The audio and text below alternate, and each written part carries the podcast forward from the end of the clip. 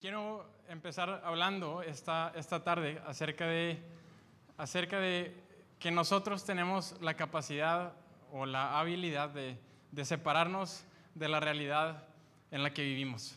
Nos, tenemos esa capacidad de vernos aparte, no como uno, sino nos vemos aparte de todo lo que está a nuestro alrededor.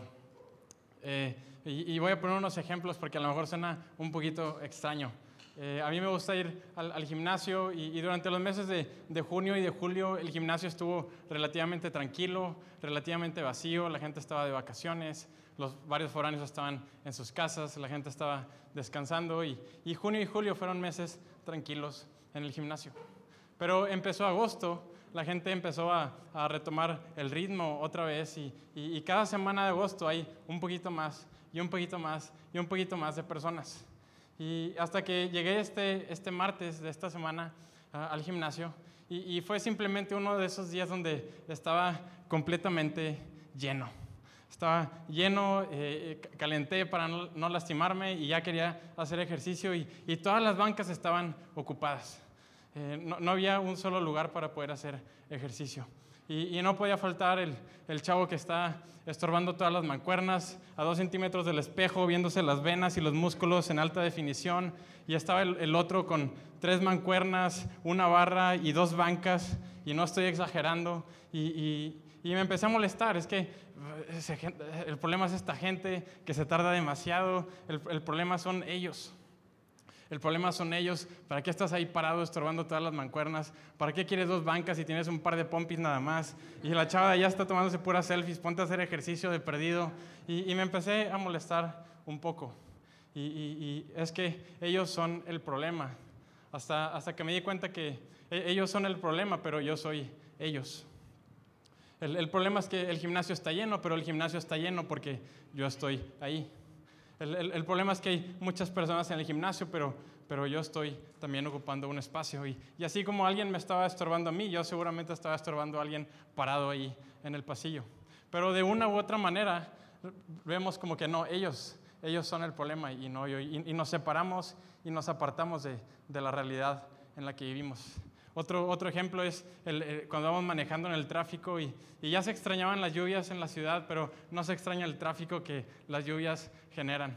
Y, y, y, no he conocido a nadie todavía que le guste manejar en tráfico. Ah, sí, yo disfruto, ¿verdad? Gastarme toda la gasolina y arrancando y frenando. Y, pensamos, es que estoy atorado en el tráfico. Me molesto porque estoy atorado en el tráfico. Y hace unos años una organización en Reino Unido sacó estos anuncios panorámicos que decían, no, no estás atorado en el tráfico, tú eres el tráfico. ¡Wow! Me imagino la mente de los que manejaban así, realización que acabo de tener, no, no, no estoy atorado en el tráfico, yo soy, yo soy el tráfico.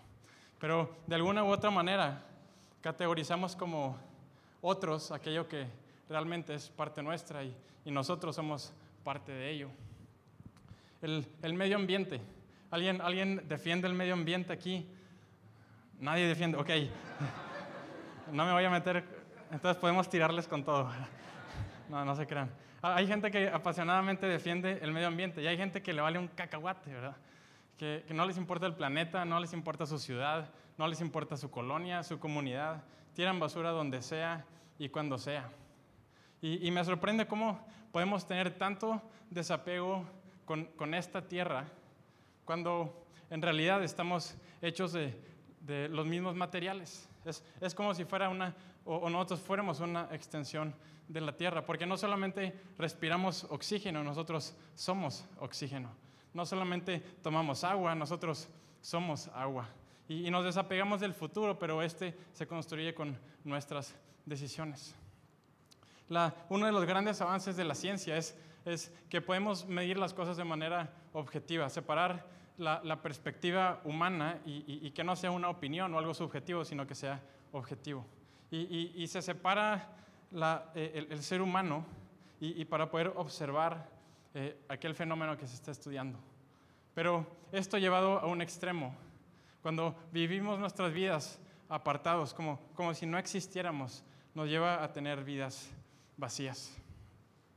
Sabes, me sorprende cómo podemos actuar y, podemos vernos a nosotros mismos como si no fuéramos parte de, del resto de las cosas y, y, de la creación que nos rodea.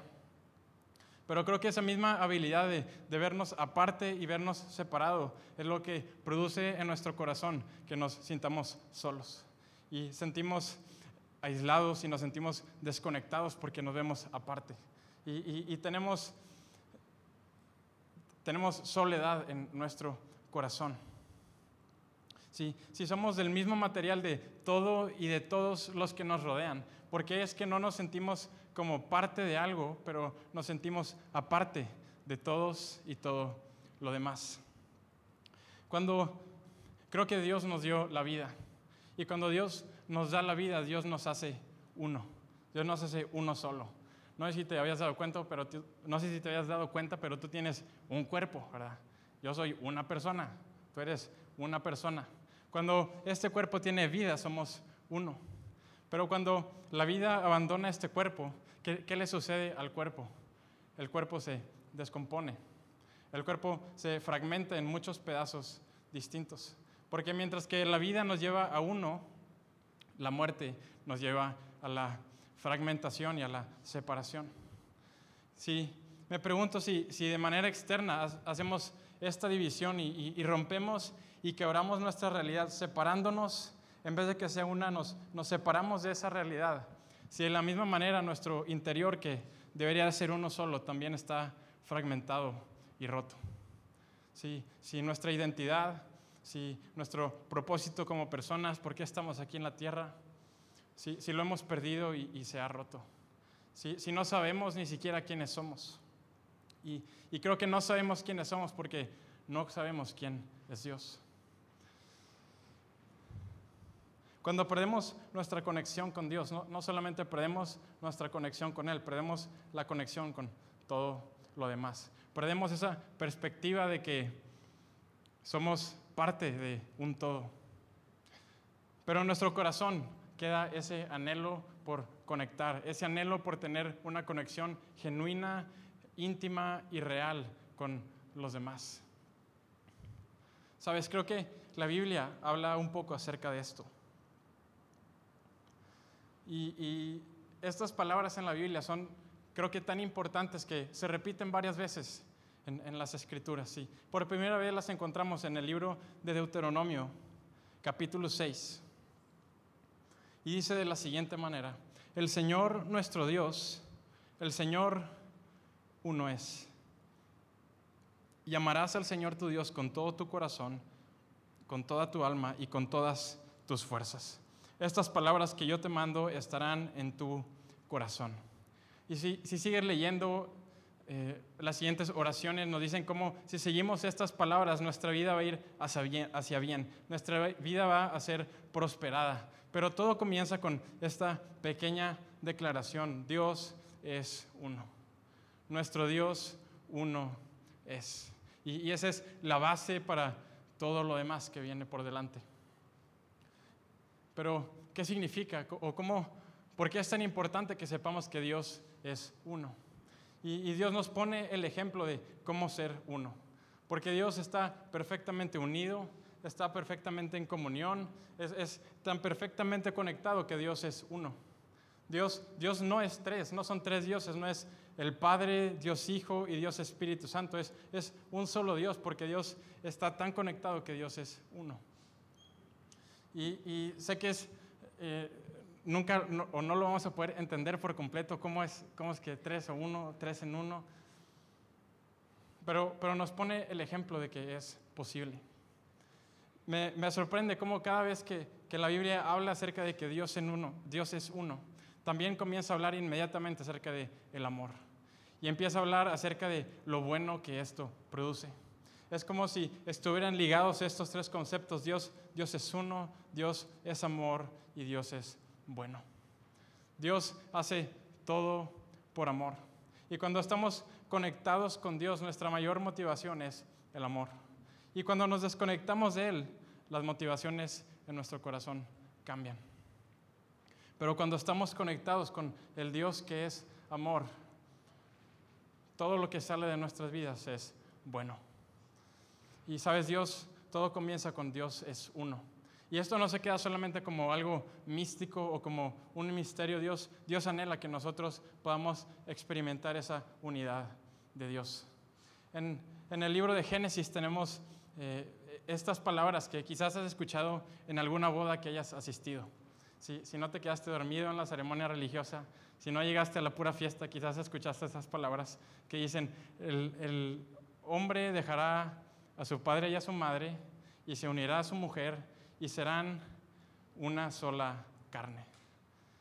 Me, sorprende cómo la Biblia dice que el, amor, la unidad, la bondad dentro del matrimonio debe ser tal que, ya no son dos. La, realidad ya no los ve como dos, la realidad ahora los ve como uno solo. Están tan unidos, es, tan tal el amor que, ya no son dos, ahora es, uno. Y cuando el plan de Dios es, que seamos uno, que aprendamos a ser uno, nosotros en, nuestro quebranto batallamos a veces para unir dos en uno. Pero mientras nosotros batallamos para unir dos en uno, es, es el plan de Dios unir a, toda su creación. Sabes, se está hablando acerca de Adán y Eva para que puedan ser uno. Y cuando traicionan a Dios, cuando desobedecen a las palabras de Dios, algo sucede, pues se desconectan de Dios y, no solo se desconectan de Él, se desconectan de, todo lo demás. Crea, crea un espacio en la humanidad en donde ese espacio es llenado por el enojo, por la ira, por la violencia, por la división. E inmediatamente la siguiente historia de Adán y Eva es la historia de Caín y Abel, este par de hermanos y Caín está enojado con Dios. ¿Y qué es lo que Caín hace? Caín mata a su hermano Abel. Sabes, existía separación, existía enojo en la vida de Caín, pero siempre la separación y la desconexión con Dios.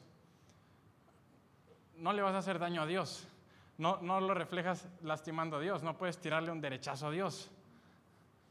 Pero cuando estamos desconectados de Él, eso se refleja en la violencia con el prójimo. La, violencia de la humanidad es la evidencia más grande de que nos hemos desconectado de Dios. ¿Sabes, ¿Sabes quién vivió violencia? Jesús, Jesús vivió violencia. Jesús murió en, la cruz de manera violenta. Y la cruz no solamente, o, más bien intentaron matar a Jesús antes de la cruz. Una de esas ocasiones cuando lo intentan matar es en Juan capítulo 10. Y Jesús está explicando y está dando estas palabras donde dice, yo vengo a darles vida eterna, donde eh, aquellos que están en mi mano nadie los podrá quitar. Y, Jesús termina con esta última declaración, el Padre y yo uno somos. Y, lo que dice la historia eh, a continuación es, volvieron a tomar las piedras para matarlo. ¿verdad? y ya las habían agarrado, pero las volvieron a tomar Jesús diciendo, el Padre y yo somos uno, fue la gota que derramó el vaso. Ahora sí lo vamos a matar, ¿verdad? Porque la unidad es, la unidad es el mayor enemigo para aquellos que sus vidas se han convertido en violencia, en división, en, aquellos que se tratan de, apartar y aislar a todo lo demás. Jesús, siendo uno con el Padre, es, es la evidencia de que hay una alternativa de que sí es posible la unidad, de que la soledad sí puede ser vencida, de que la división y la violencia fueron vencidas y, Jesús y el Padre pueden ser uno solo. Amén.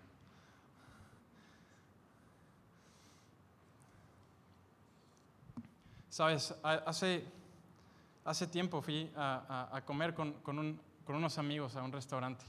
Y era, era un par de amigos y yo y, este amigo nos empezó a platicar un, problema que él estaba teniendo. Y, este problema creo que le pasa a hombres y le pasa también a las mujeres. Y, ese problema que él tenía es que él estaba hablando con una chava y estaba saliendo con esta chava y tenía meses hablando y saliendo con la chava. Y todo iba bien, pero de repente como que no todo iba bien. Y, de repente como que no le contestaban mensajes y de repente como que no salían tanto. Y él estaba ilusionado. Él estaba enamorado por completo. Él estaba a un paso de dar anillo y declarar su amor pues vamos a construir una vida juntos, no importa dónde. Y, el problema es que ella no tanto, ella no estaba tan convencida. y, nos decía, pues, ¿qué hago? ¿Qué es, qué es lo que debería de hacer? Y, yo estaba pensando qué, qué respuesta puedo darle, qué, qué, consejo puedo darle en esta situación. Y, mi otro amigo, con, con toda confianza y con toda seguridad, le dice, bueno, ¿qué es lo que tú quieres? ¿Qué es lo que tú quieres? Si la, quieres a ella lo suficiente para ir y declararle tu amor y, decirle los planes que te gustaría hacer con ella, o, ya no la quieres, ya te enojaste, no vas a permitir que te traten de esa manera, le das vuelta a la página, pero ¿qué es lo que tú quieres? Y, yo no pude añadir nada, yo estaba tomando apuntes en ese momento, volteé y el mesero estaba tomando apuntes también, impactados por la respuesta de dónde se sacó. Pero es, es una buena pregunta, ¿qué? qué es lo que tú quieres. Sabes, creo que en los momentos importantes de nuestra vida, Dios nos confronta con preguntas. Eh, lo vemos en la historia de Adán y Eva, cuando eran uno solo, viviendo en perfecta armonía, pero traicionan la confianza de Dios, comen el fruto prohibido, se desconectan de Él y lo primero que Dios hace es hacer una pregunta. Adán, ¿dónde estás? ¿dónde estás, Adán? Y, Adán responde y dice, es que tuve miedo y me escondí. Y, me imagino a Dios pensando, ya sé la respuesta, que ¿dónde estás? Pero, pero ¿dónde estás, Adán? ¿Dónde estás? ¿Dónde está tu mente? Que, ¿Dónde están tus emociones, Adán? ¿Dónde están tus pensamientos que teniéndolo todo, que siendo uno con tu mujer, que teniendo una relación perfecta con el Creador y con la creación, lo perdiste todo por un placer instantáneo? ¿Dónde estás, Adán? Jesús, Jesús llega con sus discípulos y, le dice, ¿quién, ¿quién, dice la gente que soy yo? Y, y, los discípulos le contestan, pues unos dicen que eres así y otros dicen que eres asá, pero Jesús dice, no, no, no, no, ¿Quién dices tú que soy yo? ¿Quién soy? ¿Quién soy yo en tu vida? Sabes, el Dios que todo lo sabe nos confronta con preguntas para que lleguemos a las respuestas correctas. Y, ¿Y qué es lo que tú quieres? Es una buena pregunta. Hay, un gran debate que, que durante muchos años se ha disputado esta pregunta. El hombre tiene libertad, el, hombre puede tomar decisiones realmente y, distintas disciplinas, desde la teología, la psicología, la filosofía, han intentado responder a esta pregunta. Y, no quiero terminar este debate en, en esta tarde, pero lo que creo que todos podemos estar de acuerdo es que por más grande o por más pequeña que sea, todos tenemos una ventana de oportunidad para tomar decisiones. Y, creo que esto es, esto es verdad porque Dios es amor. Y el amor no puede ser forzado, el amor no puede ser obligado, el, el, amor no puede ser manipulado. Si, si, no hay opción, entonces no es amor. Y es el deseo de Dios que lo experimentemos a Él y que conozcamos de su amor. Pero, pero no puede ser obligado. Entonces Dios nos da libertad para genuinamente poder expresar o recibir su genuino amor. Sabes, cada, día que tú y yo nos despertamos, cada, cada día y cada mañana que hay vida en nuestro ser, puedo leer entre líneas que es Dios preguntándonos qué, qué es lo que tú quieres. Yo quiero darte mi amor, yo quiero que me conozcas, pero si es amor no te lo puedo forzar, entonces voy a darte libertad. ¿Qué, qué es lo que tú quieres? Y, esta es una pregunta bastante amplia. Si eres como yo, vas a responder con una pregunta. A veces cuando platico con Mau se enoja porque me hace preguntas y le contesto con preguntas. Respóndeme, ¿verdad? Dame la respuesta. Y, no, pero ¿a qué te refieres? Eh, ¿Qué, es lo que quiero en, mis relaciones, en mis amigos? ¿Qué es lo que quiero en, mis finanzas? Pero, ¿sabes? Dios, Dios te da libertad y Dios dice, ¿qué, ¿qué es lo que tú quieres?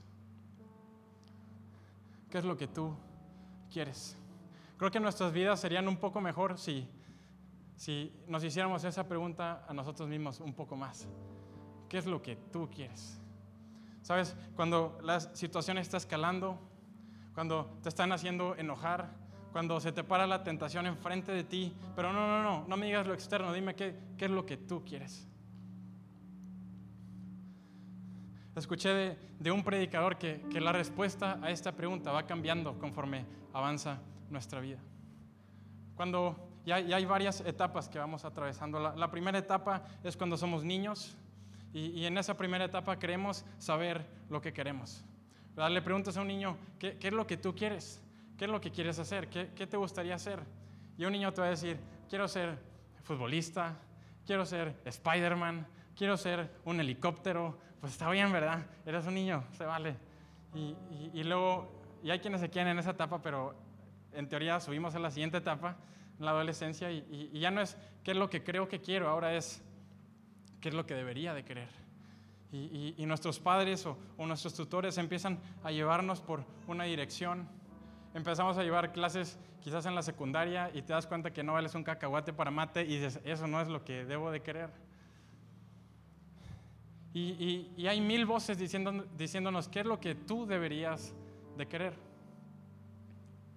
Luego pasan los años, quizás te gradúas de la universidad, ahora eres un, joven adulto, ahora eres una persona responsable, eres un ciudadano participativo, eres una persona de bien, en teoría, y, y ahora sí puedes responder qué es lo que tú quieres. Una, una persona que sabe lo que quiere, sabe decir que sí y sabe decir también que no. ¿Por qué? Porque sabe lo que quiere. Oye, vamos a ir a... No, no, no, porque mañana tengo que levantarme temprano, porque sé lo que quiero. Una persona que sabe lo que quiere, sabe decir que sí y sabe decir que no. Y hay, hay un cuarto nivel, hay un cuarto nivel, y, y nos lo enseña Jesús. Y sabes, Jesús dominaba el tercer nivel. Jesús sabía lo que quería, estaba tan seguro de lo que quería que estaba dispuesto a morir por ello. Pero Jesús no se queda ahí, Jesús da un cuarto paso y, Jesús dice, que no sea lo que yo quiera, Padre, que sea lo que tú quieres. Que no se haga mi voluntad, que se haga tu voluntad. Y Jesús se, hace esta pregunta, no, no solamente qué es lo que yo quiero, sino Dios, Dios, ¿qué es lo que tú quieres? ¿Y, qué respondería Dios en esa situación?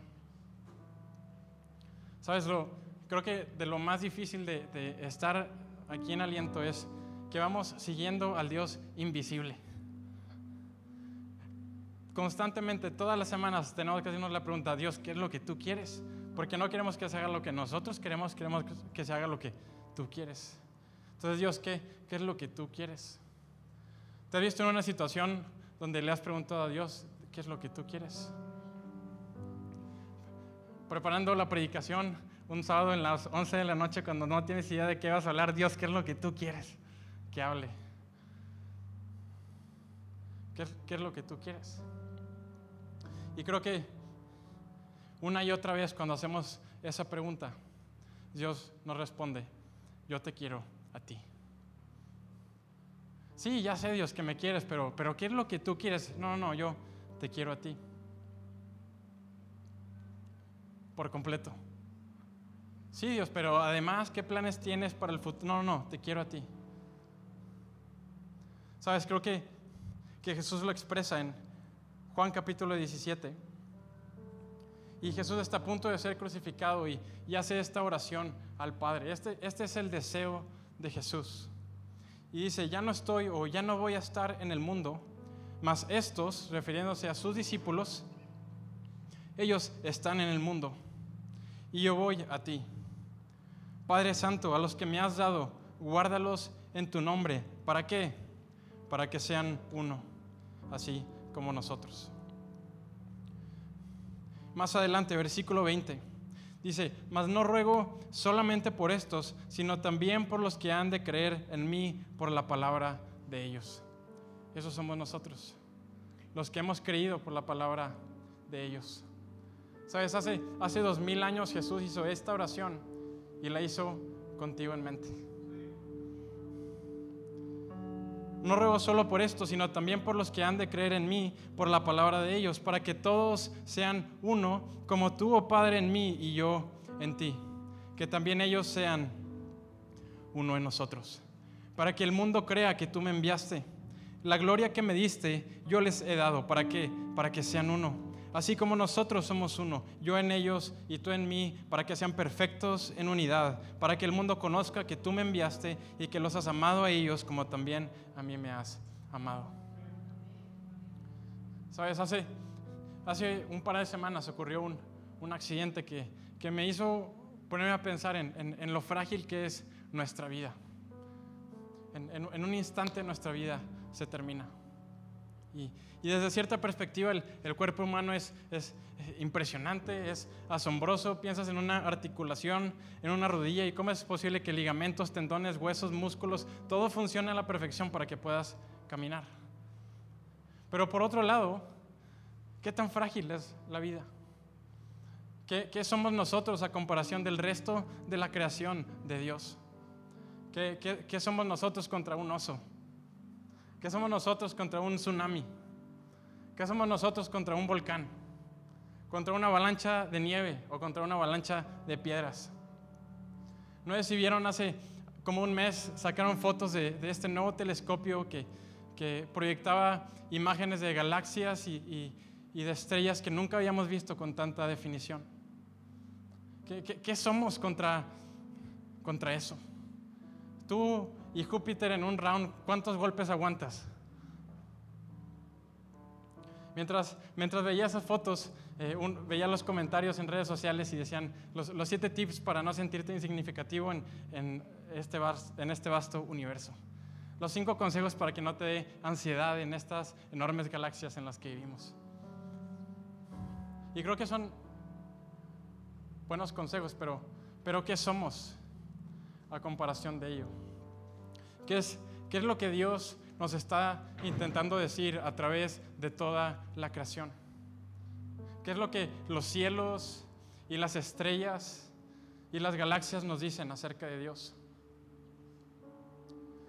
Y creo que, creo que Dios demuestra su poder demuestra su grandeza. Él dice, yo soy Dios, yo soy el Dios eterno, yo soy el Dios justo, soy el Dios perfecto, soy el Dios creador de los cielos y de la tierra, de los mares y de los océanos, de las planetas y de las galaxias, pero, pero te quiero a ti.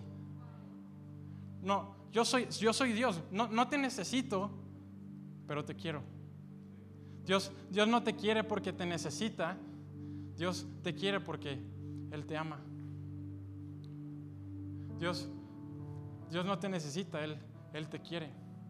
Y eso hace toda la diferencia. El deseo de Dios es, es que podamos llegar a ese punto en donde somos uno y somos uno con Él. Donde estamos conectados al Dios que es uno. Él, él hizo la creación para que la creación siendo una pudiera experimentar al Dios que es uno. Pero muchas veces de, nuestro quebranto, ¿qué, ¿qué, expresión cuando nos rompen el corazón de, de nuestros fragmentos y de nuestros miedos, creamos nuestros ídolos, pero cuando somos uno, podemos experimentar al Dios que es uno.